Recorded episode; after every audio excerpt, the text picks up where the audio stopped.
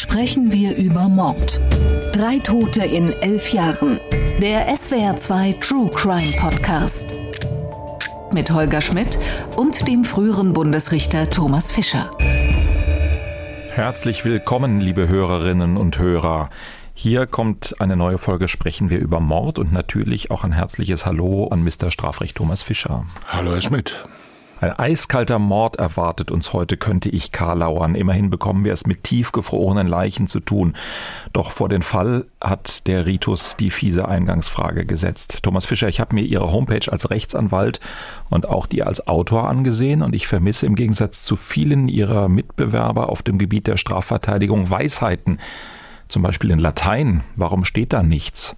Oder wenigstens griffige Zitate nach dem Motto liegen im Keller tote Omas, schnell ruf an den Fischer Thomas. Wäre das nichts? Den Slogan würde ich Ihnen schenken. Das haut mich jetzt ja wirklich fast um. Äh, diese Freundlichkeit äh, kann ich gar nicht annehmen. Sie kennen mich nicht anders. Und das Lateinische ist mir zwar lieb und teuer, muss aber Mandanten nicht weiter beschäftigen. Nur weiter. Nein. Warum machen die anderen Strafverteidiger das gerade das mit dem Latein? Will man sich besonders gelehrt herausstellen? Ist es irgendwie so der Nimbus, dass man versteht das alles sowieso nicht, was die reden? Oder warum passiert das Ihrer Meinung nach? Na, das hat, glaube ich, mehrere Ursachen. Natürlich sind viele lateinische Sentenzen, Rechtssprüche und Sätze sind halt in dieser Sprache entstanden und auch überliefert worden, weil ja das Lateinische früher die Wissenschaftssprache war, bis weit in die Neuzeit hinein. Und unsere ganze Rechtskultur ja letzten Endes erst, sagen wir, späten Mittelalter aus Italien und in äh, lateinischer Sprache zu uns gekommen ist. Das ist das eine, also die Ursprünge sind äh, relativ lateinisch. Und das andere ist natürlich, dass Latein, wie uns ja jeder niedergelassene Arzt äh, gerne bestätigen wird, als allgemein hm, die Sprache des äh, Intellekts und der Durchdringung der Dinge äh, gilt. Und insgesamt so den Eindruck von bedeutender Gelehrsamkeit hat. Ich will das gar nicht so stark jetzt äh, lächerlich machen, weil ich selbst erste Fremdsprache Latein hatte. Ich auch. Äh, unter anderem bin ja auch Dr. Jos Utriusque, also des weltlichen und des Kirchenrechts muss man auch relativ viel Latein sich anschauen. Also ich finde es immer noch ganz gut, aber das muss jetzt nicht sein, um Diebe und Straßenverkehrsgefährder sinnvoll zu verteidigen. Muss ja auch nicht nur Latein sein. Eigentlich, man findet eine ganze Menge Zitate von Mark Twain über äh, Verfassungsrecht der USA, sonstige Zitate. Ja, auch Eike von Repgold ab äh, aus dem Sachsenspiegel äh, zitieren, der hat auch sehr, viele, sehr schöne äh, lyrische Umschreibungen. Auf die Frage gekommen bin ich, weil einer der Verteidiger im heutigen Fall auf seiner extrem retro-rekordverdächtigen aber wohl vielleicht einfach etwas älteren Homepage den Satz stehen hat, ob wir sie lieben oder hassen, man muss sie irgendwann entlassen. Was sagt uns das über das Selbstverständnis dieses Anwalts? Äh, wen meint er mit Sie? Ich denke, die Mandanten bzw. die Angeklagten. Nach dem Motto ist eigentlich egal, also so könnte man es jetzt bösartig interpretieren, egal was ich tue, entlassen werden sie irgendwann sowieso ob wir sie lieben Ach, oder sie hassen, aus dem Gefängnis sie entlassen. irgendwo entlassen. Ich, ah, ich dachte aus dem Mandat entlassen. auch, auch Nee, ich, ich habe dann nur an die Tore der Haftanstalt gedacht bei dem Zitat. Man muss sie irgendwann entlassen. Ja, meistens stimmt's. Manchmal natürlich leider nicht. Da kommt das Schicksal dazwischen. Drei Tote in elf Jahren. Seltsamer Umgang innerhalb einer Familie. Hören wir rein, worum es im heutigen Fall geht außen bieder, innen böse. 2014 und 2019 waren im Haus der italienischen Familie in Sondheim zwei Menschen ermordet worden. Die Leichen tiefgefroren und anschließend mit der Kettensäge in viele Einzelteile zerlegt. Ans Licht gekommen sind beide Fälle erst durch Geständnisse nach dem letzten, dritten mutmaßlichen Mord. Angstgefühle, wenn sowas in der Nachbarschaft passiert drei Morde über einen so langen Zeitraum und mit einer solchen Perfidie, das hat diesen Fall schon deutlich herausgehoben. Ein langer Zeitraum, krasse Strategien zur Leichenbeseitigung, verängstigte Nachbarn. Der heutige Fall, eigentlich plural, die heutigen Fälle haben es in sich. Kenner haben sicher schon die Stimme des renommierten Gutachters Peter Winkler erkannt. Von ihm hören wir später noch mehr zu diesem Fall. Aber zunächst und wie immer kommt die Fallzusammenfassung von Isabel Demey. Im Mai 2019 verschwindet im baden-württembergischen Sondheim der 59 Jahre alte Hermann W. Die Polizei geht von einem freiwilligen Verschwinden aus. Das ändert sich, als der Chef von Hermann W. einen seltsamen Brief bekommt. Er sei ausgewandert, steht darin. Die Polizei glaubt nicht, dass der Brief von dem Vermissten stammt. Plötzlich hebt jemand 15.500 Euro von seinem Konto ab. Die Polizei kann den Geldabheber identifizieren. Es ist Giovanni P., 32 Jahre alt. Mit seinem jüngeren Bruder und seinen Eltern lebt auch er in Sondheim. Im Garten der Familie finden die Ermittler Teile der Leiche von Hermann W. Zur Überraschung der Polizei gesteht Giovanni P. nicht nur den Mord an dem Geschäftsmann. Er spricht auch über weitere Menschen, die sein Vater getötet hat. Der Vater, Alfonso, 55 Jahre alt, ist in Sizilien geboren. Er gilt als autoritär und gewaltbereit. Elf Jahre zuvor hat Alfonso P. zum ersten Mal getötet. Im Februar 2008 erdrosselt er den 22 Jahre alten Ehemann seiner Tochter. Dem Italiener missfiel, dass seine Tochter sich mit einem Mann mit türkischen Wurzeln eingelassen hatte. Im Oktober 2014 tötet Alfonso P. erneut, diesmal den neuen Lebensgefährten der Tochter. Der 39-Jährige soll seine Frau und die Kinder geschlagen und gedemütigt haben. Der muss weg, habe sein Vater damals gesagt, erzählt Giovanni P. vor Gericht. Im Mai 2019 töten Alfonso und Giovanni P. dann Hermann W. Im Dezember 2019 verurteilt das Landgericht Ellwangen Alfonso P. wegen Mordes an dem Lebensgefährten seiner Tochter und an Hermann W. zu lebenslanger Haft. Die Richter stellen die besondere Schwere seiner Schuld fest. Im Februar 2020 wird Alfonso P. in einem zweiten Prozess wegen Totschlags an dem Ehemann seiner Tochter zu zehn Jahren Haft verurteilt. Das Gericht ordnet nun auch die Sicherungsverwahrung an. Giovanni P. wird wegen zweifachen Mordes zu 15 Jahren Haft verurteilt. Das Gericht wertet seine emotionale Abhängigkeit zum Vater und sein umfassendes Geständnis als strafmildernd und erspart ihm eine lebenslange Haft. Thomas Fischer, worüber sprechen wir in diesem Fall? Sind das Serientaten? Über einen langen Zeitraum ist es so etwas wie eine Familie, die das Recht in die eigene Hand genommen hat und fast schon in so einer Art ähm, Stammesgerechtigkeit einfach selber entscheidet, was richtig ist. Wie bewerten Sie diesen Fall? Nein, weder noch. Und ich glaube auch nicht, dass die in der Presse vielfach zu lesende Bezeichnung Dreifachmord richtig ist. Es ist vielleicht ein Dreifachmörder, aber kein Dreifachmord. Also da lagen ja nicht drei Leichen, sondern äh, der hat in drei verschiedenen Zeitpunkten, die relativ weit auseinander lagen, aus unterschiedlichen Gründen, jeweils aufgrund einzelner Tatentschlüsse, diese Tötungsdelikte begangen. Elf Jahre sind's, genau, drei ja, Morde in elf Jahren. Elf, also. kann man nicht von Dreifachmord sprechen. Also das, und es handelt sich natürlich auch nicht um eine Serie, außer dass halt äh, eins, zwei, drei eine Serie von Zahlen ist. Aber äh, unter Serienmord versteht man ja was anderes, nämlich äh, insbesondere einen gemeinsamen motivatorischen Zusammenhang etwa.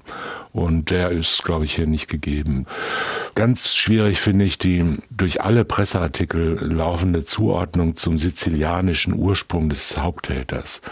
Das führt uns natürlich alsbald in die Gegend des Paten und der Mafia und solcher Clanstrukturen, all das lag ja hier nicht vor, sondern was vorlag, waren starke Abhängigkeitsbeziehungen in der Familie insbesondere dieser beiden Söhne äh, zum Vater, die kommen aber natürlich bei Nicht-Italienern und Nicht-Sizilianern genauso vor sind vielleicht dort gelegentlich etwas ausgeprägter. Aber dieses gemeinsame Thema, dass Alfonso, der Vater, einfach Recht und Unrecht, richtig und falsch, leben dürfen und sterben müssen, definiert hat und letztlich der ja, schwierig jetzt ein, ein, untechnisches Wort zu finden, der Regisseur dieser Taten gewesen ist, dem ja, würden Sie auch nicht beitreten wollen? Nein, das tut ja jeder Mörder. Äh, jemand anders vorsätzlich zu töten, ist ja immer äh, die Anmaßung der Herrschaft über Leben und Tod. Und der Grund ist ja regelmäßig nicht besonders gut. Äh, sonst würden wir es ja nicht bestrafen. Also jeder hat halt irgendeinen Grund. Eifersucht, Hass, Wut, Rache, Vermögenszuwachs, Verschleierung von irgendwas und so weiter. Und alle diese Gründe nennen wir zwar irgendwie menschlich verständlich in der Regel, aber ja nicht gute Gründe oder, oder das reicht jetzt mal, dafür kann man dann schon Menschen töten. Und er hat halt seine Gründe gehabt, ob die so stimmen, wie sie da eben festgestellt sind. Ich habe öfter den Eindruck, dass dann auch in den Presseberichterstattungen über die Prozesse, das wird ja extrem zusammengefasst, muss man also auch natürlich zugestehen.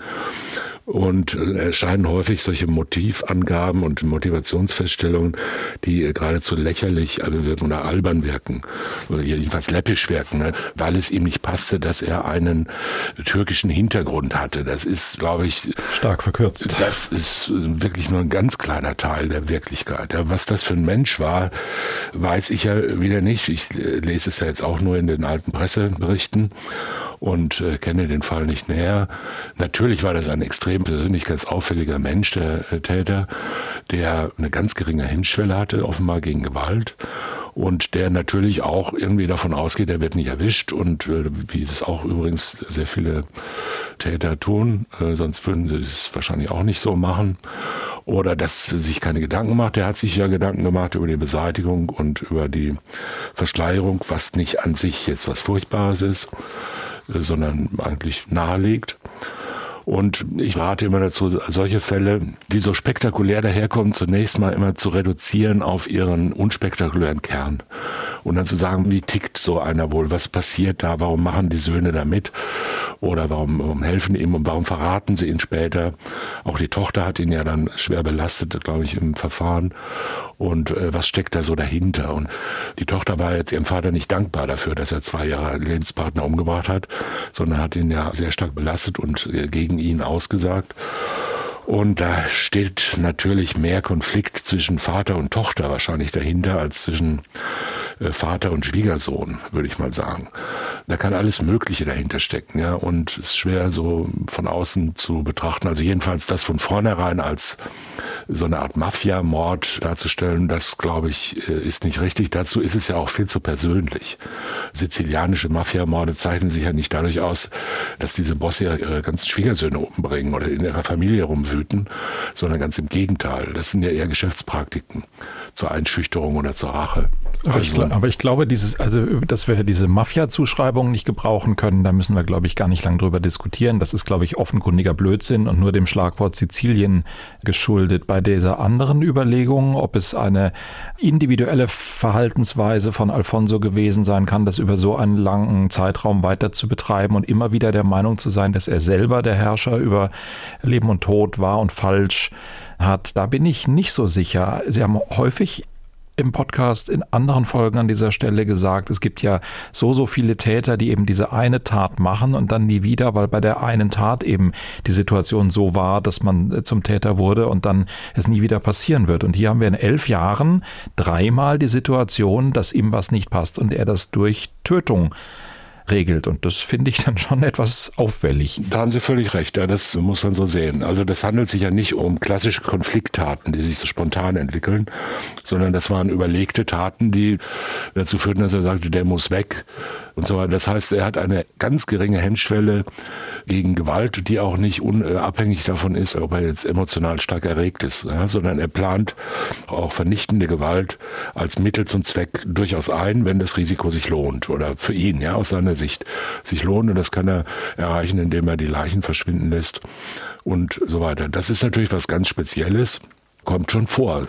Es gibt Menschen, doch, muss man sagen, immer wieder trifft man welche oder hört von welchen, die begehen nicht gleich alle mehrfache Morde, aber es gibt auch Menschen mit einem extrem geringen Maß an Einfühlungsvermögen, an Empathie, an, an Mitleid mit anderen Menschen, einer extrem gesteigerten Rechthaberei mit der Bereitschaft, dieses vermeintliche Recht oder das vermeintliche Recht haben, dann auch mit allen Mitteln durchzusetzen. Die gibt es und die zum Beispiel sich für das Leiden von anderen Menschen oder von ihren Opfern äh, überhaupt nicht interessieren, sich gar nicht reinversetzen können, sondern andere Menschen nur danach beurteilen, ob sie ihnen im Wege stehen oder nicht. Solche Persönlichkeiten gibt es, gar nicht mal so wenige. Die meisten natürlich begehen keine schweren Straftaten. Viele sind aber dann sehr auffällig, auch in ihrem Verhalten, haben sehr stark gestörte soziale Beziehungen Und im, im Extremfall kann es halt zu sowas kommen, wenn jemand sich so abschottet, auch in seiner Bewertungsskala, in seinem Bewertungssystem und so eingegrenzt ist. Das ist natürlich auch ein Bild oder eine Situation, wie wir sie nicht ganz selten in solchen sehr stark autoritär regierten, muss man schon sagen, beherrschten Familien finden, ja, wo es so einen Alleinherrscher des äh, Familienvaters gibt, der da seine Familie die ganze Zeit unter Kontrolle und äh, in seinem Bereich hält und in diesem engen Bereich, das, das kann jetzt ein Bauernhof, ein Familienbetrieb sein, eine, eine, letztendlich auch nur eine Wohnung oder dieses System Familie. Oder ein sizilianisches Dorf könnte ich jetzt boshaft ja, einwerfen. Oder, oder natürlich ein Dorf auf Sylt zum Beispiel kann es auch sein. Also das kann irgendwo auf der Welt sein und da passieren solche Dinge. Und wenn solche hochautoritären Strukturen um eine Person herum, meistens sind es ja äh, Männer, aber nicht immer, aber es, meistens sind es Männer, strukturiert wird, dann kann es sein, dass so der Außenbezug völlig verloren geht. Ja? Und dass diese Regeln und Moralvorstellungen und Bewertungen das insgesamt ganz ausfüllt. Dass auch die anderen zum Beispiel gar keine Chance mehr sehen, dazu entkommen. Ja, da kommt der Vater und sagt, du machst das so. Und da könnte ja jeder erwachsene Sohn oder Tochter könnte ja sagen, nö, mache ich nicht, ne, ziehe ich halt aus, oder gehe zur Polizei oder sonst wohin. Und die tun das aber nicht, weil sie sich fürchten. Ne? Die fürchten sich selbst noch in 50 Kilometer Entfernung von ihrem Vater, weil sie denken, dass sie da überhaupt nicht rauskommen. Das ist eine sehr schwierige Situation. Und in solchen Strukturen kann es natürlich vorkommen, dass sich solche Bewertungssysteme dann auch ganz gewalttätig und, und vernichtend im Innern auswirken. Wir erleben das zum Beispiel auch, wenn Eltern ihre Kinder tot erziehen, im wahrsten Sinne des Wortes. Ja, also auf äh, fürchterliche Weise irgendwie äh, quälen über lange Zeit und misshandeln und angebliche Korrekturen durchführen mit allen möglichen Mitteln der Kindesmisshandlung.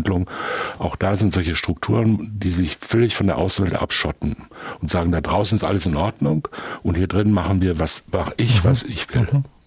Bei Kindesmisshandlung ist der Fall natürlich noch viel extremer, aber was ist denn in Konstellationen wie dieser, wo die Kinder, die Mittäter, erwachsene Menschen sind, die doch jedenfalls im Vergleich zu Kindern nochmal ganz andere Möglichkeit haben, Nein zu sagen, sich zu wehren, sich Hilfe zu suchen?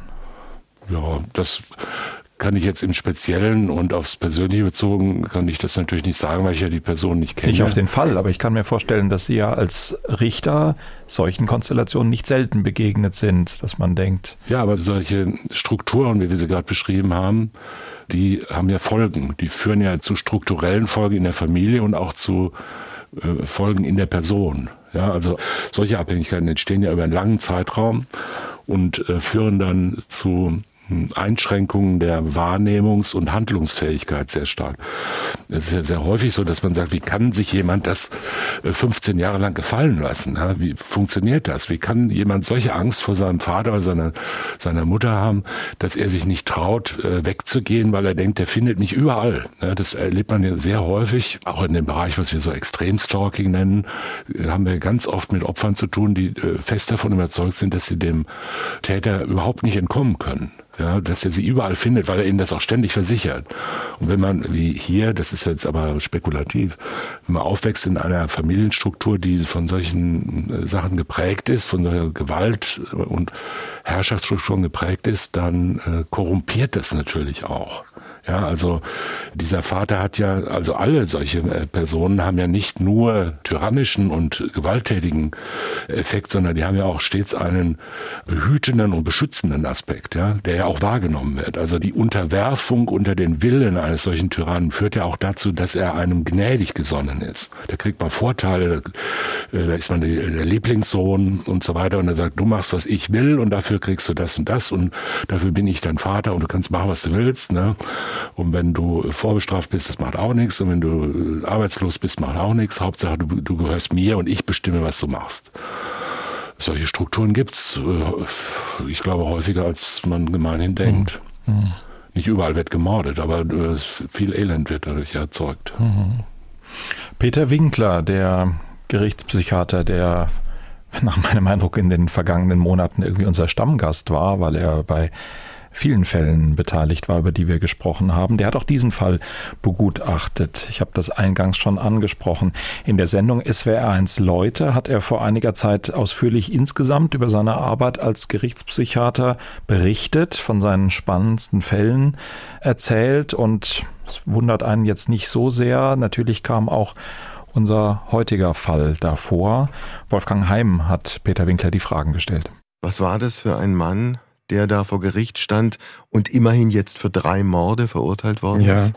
Also ich, ich hatte nicht nur den Hauptangeklagten, sondern auch einen seiner beiden Söhne zu begutachten. Ähm, und ähm, es war natürlich insofern ein auch für mich sehr ungewöhnlicher Prozess, als es ja um, um drei Morde ähm, ging, die ähm, da vorgeworfen wurden, ähm, mit einer sehr ungewöhnlichen Art und Weise, wie dann hinterher die Leichen entsorgt worden sein sollen, nämlich tiefgefroren und anschließend mit der Kettensäge in viele Einzelteile zerlegt. Ähm, wenn man sich als Gutachter mit einer solchen Akte beschäftigt, hat man natürlich so eine innere Vorstellung davon, ja. wie, wie könnte so jemand sein. Und ich war sehr überrascht darüber, wie im Grunde normal und ja. wie unauffällig äh, dieser Vater ähm, auf mich gewirkt hat. Haben Sie eine Erklärung dafür gefunden, warum zwei so gegensätzliche Elemente im Leben eines Menschen fröhlich nebeneinander existieren können? Ähm, also zunächst, ähm, das ist natürlich ein Phänomen, das einem immer wieder begegnet. Es gibt ja hin und wieder Morde, die erst 15 oder 20 Jahre später aufgeklärt werden und man stellt dann fest, ähm, dieser Täter hat bis dahin ein ganz normales, für alle Umstehenden unauffälliges Leben geführt, wo man sich auch fragt, macht denn diese Tat mit dem Täter irgendetwas? Viele Täter werden durch ihre Tat traumatisiert, das muss man auch sagen, aber ja. eben nicht alle und es gibt welche, die schaffen es, ähm, diese schrecklichen Bilder und schrecklichen Erinnerungen, ähm, die sie ja nun mit sich rumtragen, tatsächlich abzuspalten. Also das ist meine psychiatrische Erklärung, dass das so Abspaltungsprozesse sind, Aha. die ähm, diesen ähm, Tätern ein scheinbar normales Leben im Alltag dann ermöglichen. Dieser Mordprozess in Elwang einer ihrer normalen oder einer ihrer schwierigeren Fälle? Naja, ist die Frage, wie man schwierig definiert und wie man normal ähm, definiert. Ähm, er gehörte nicht zu den schwierigen Prozessen, weil die psychiatrische Diagnostik war relativ transparent und relativ einfach. Ähm, also die, die ähm, Entscheidung als Gutachter, dass man es da nicht mit ähm, Tätern zu tun hatte, die in ihrer Einsichts- und Steuerungsfähigkeit aus Gründen einer schweren psychischen Störung beeinträchtigt waren, die war relativ klar. Der Mann ähm, war schuldfähig. Der Mann äh, war schuldfähig, alle drei waren sie schuldfähig.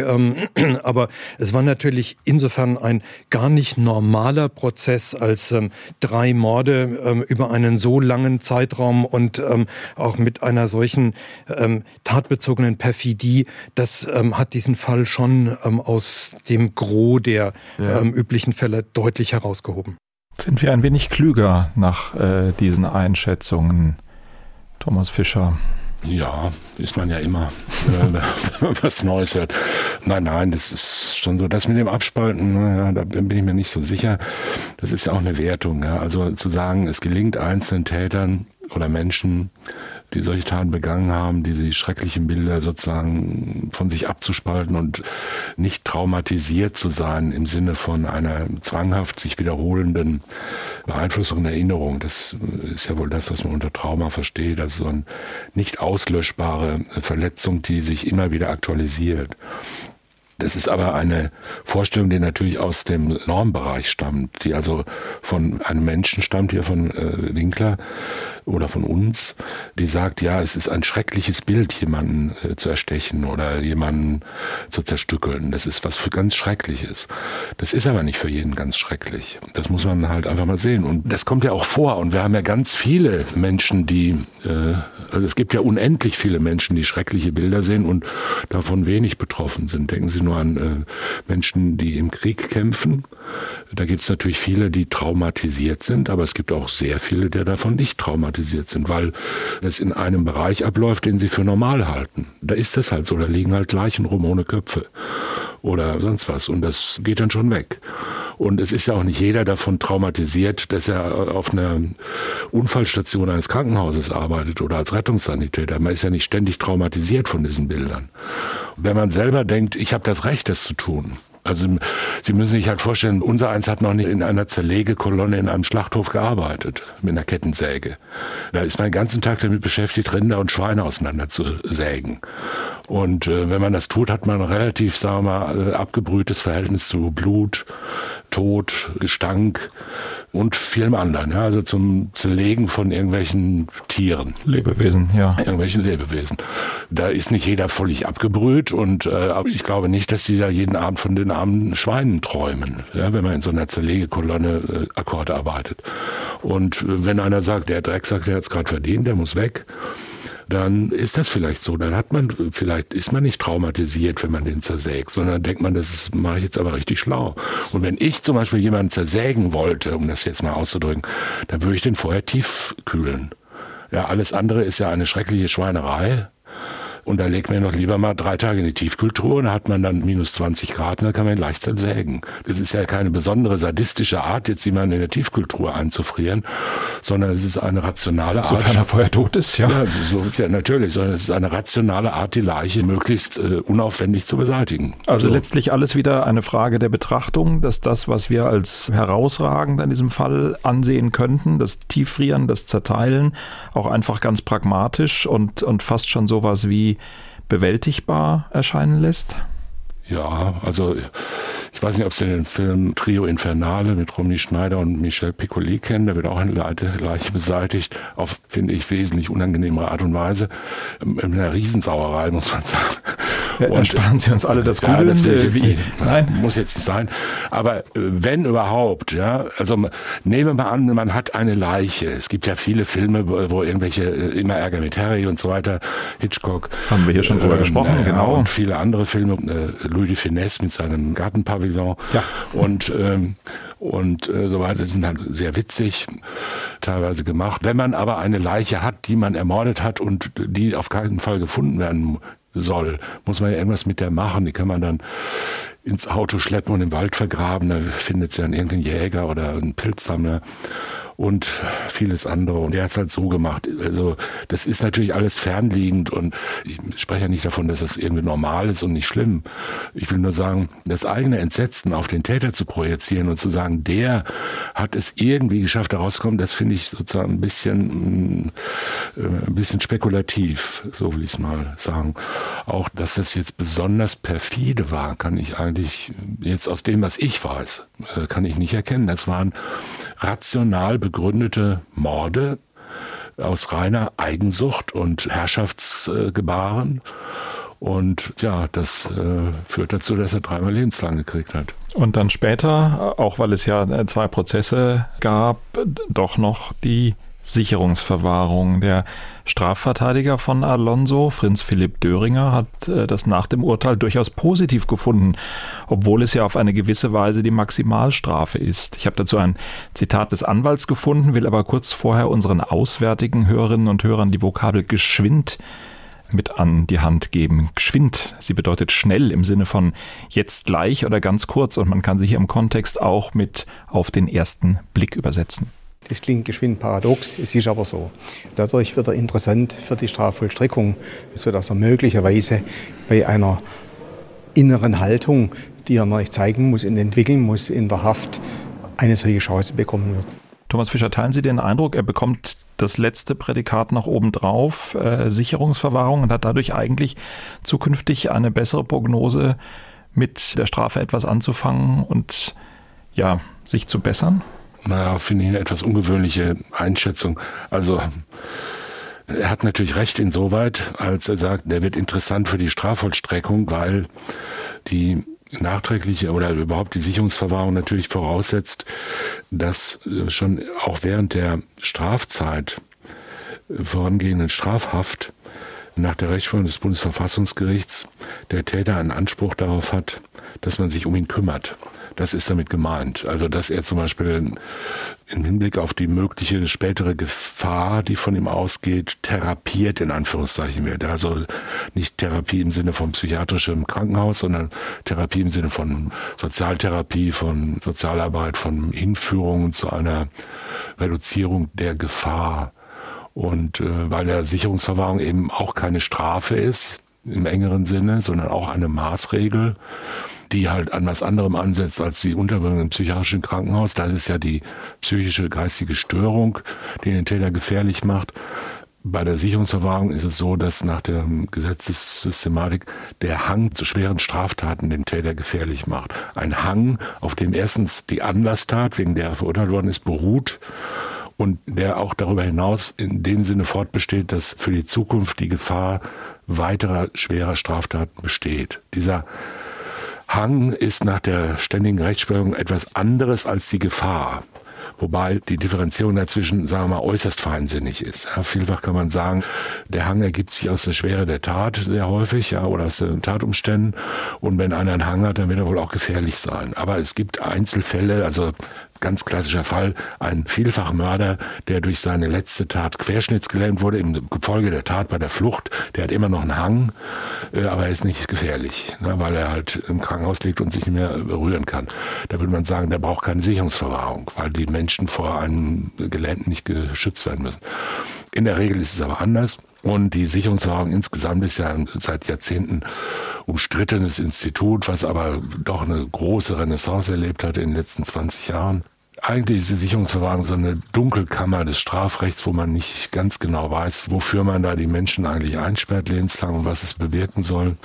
Aber es ist halt heute wieder so, dass man sagt, jemand, der so gefährlich ist, von der muss die Gesellschaft langfristig unter Umständen auch für immer geschützt werden, den kann man nicht rauslassen.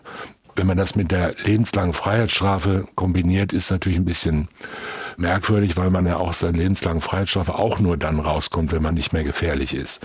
Also zu sagen, die Freiheitsstrafe ist jetzt vollstreckt.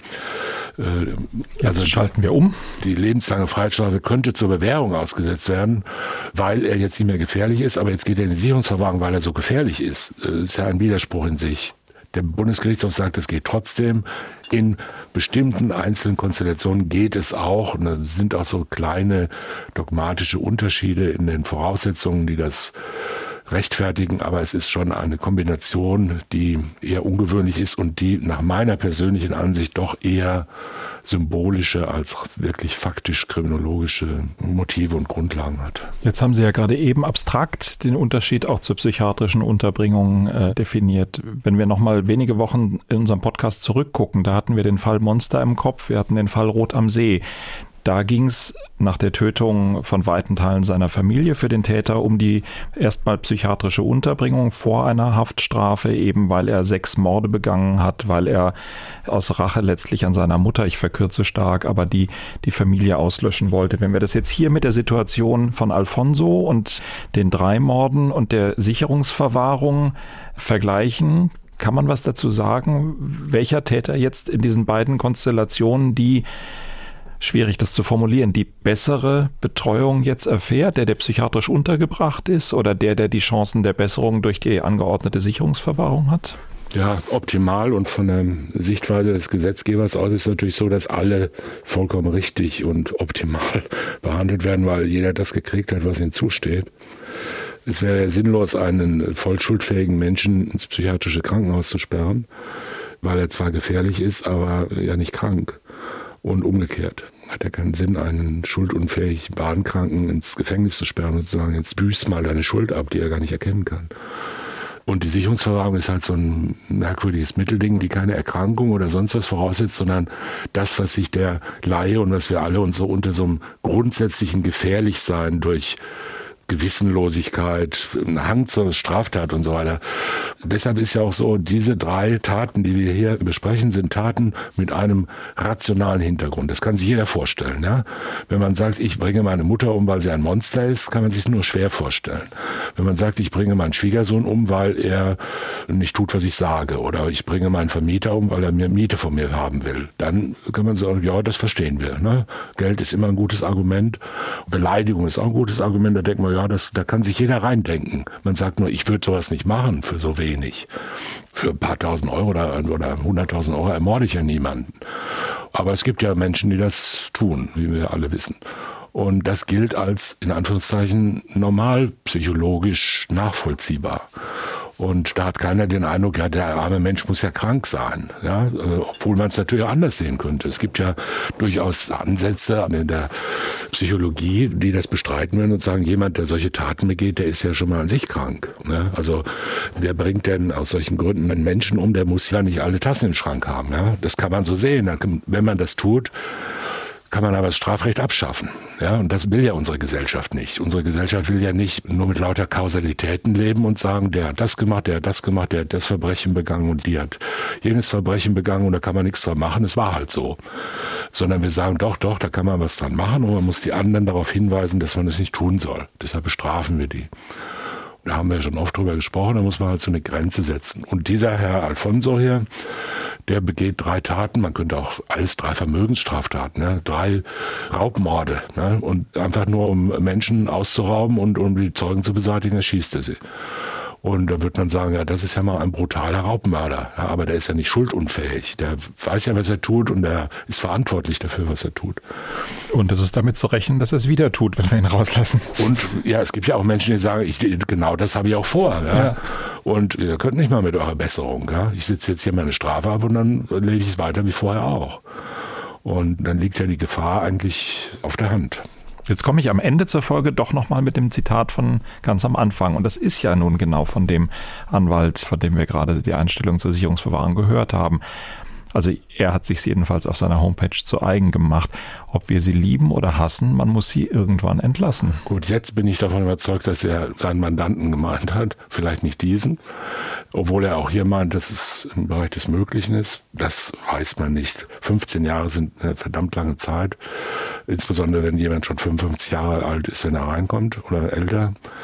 Ob der dann noch auf Schwiegersünde losgeht, wenn er mit 75 wieder rauskommt. Das ist doch eher unwahrscheinlich, aber wollen wir hier mal nicht vorgreifen. Das ist rein spekulativ. Und die Hoffnung, äh, dass man jeden mal wieder rauslassen sollte, das trifft sich ja auch mit dem, was das Bundesverfassungsgericht 1977 gesagt hat. Und da kann man ja dann noch zustimmen. Wir behalten den Fall im Auge, wenn wir dann noch Podcast machen in so ungefähr 12 bis 13 Jahren gucken wir mal, ob Alfonso rausgekommen ist und ob er die nächste Tat begangen hat. Das war unser Fall drei Tote in elf Jahren. Ich sage Danke an Thomas Fischer und danke auch Georg Brandl und Andrea Gress auf der anderen Seite der Scheibe. Außerdem an Walter Filz, Sonja Hase, Marie-Claire Schneider und ich danke allen, die geholfen haben, auch wenn ihr Arbeitgeber und die Mandantschaft wahrscheinlich dagegen wären, wenn sie es denn wüssten. Wenn Sie Fälle, Fragen oder Feedback für uns haben, unsere E-Mail-Adresse lautet mord.swr2.de. Auf Wiederhören sagt Holger Schmidt. Sprechen wir über Mord Sie hörten einen Podcast von SWR2. In der nächsten Folge geht es mit Christiane Falk wieder um ein Lied vom Tod und das rätselhafte Schicksal des Mädchens Genie im Skandalhit von Falco. Das komplette Podcast-Angebot auf swr2.de. SWR2 Kultur neu entdecken. Weißt du was? Du hast vollkommen recht. Ja, genau. dann können wir hier auf. Genau, vielen Dank und auf Wiedersehen. Gegen jede Überzeugung. Der SWR Kultur Podcast zum Streiten. Mit Nicole Diekmann und Steven Anpalagan. Wir diskutieren in diesem Podcast Themen, die enorm für Streit sorgen können, aber vielleicht ja nicht müssen. Man kann streiten, man muss sich aber nicht sehr streiten. Und deswegen argumentieren wir im Zweifel auch gegen unsere eigene Überzeugung. Gegen jede Überzeugung. Ein Podcast von SWR Kultur zum Streiten. Ab sofort zum Anhören auf swr2.de, in der ARD Audiothek und überall, wo es Podcasts gibt. Was soll ich dazu jetzt noch sagen? SWR 2 Kultur neu entdecken.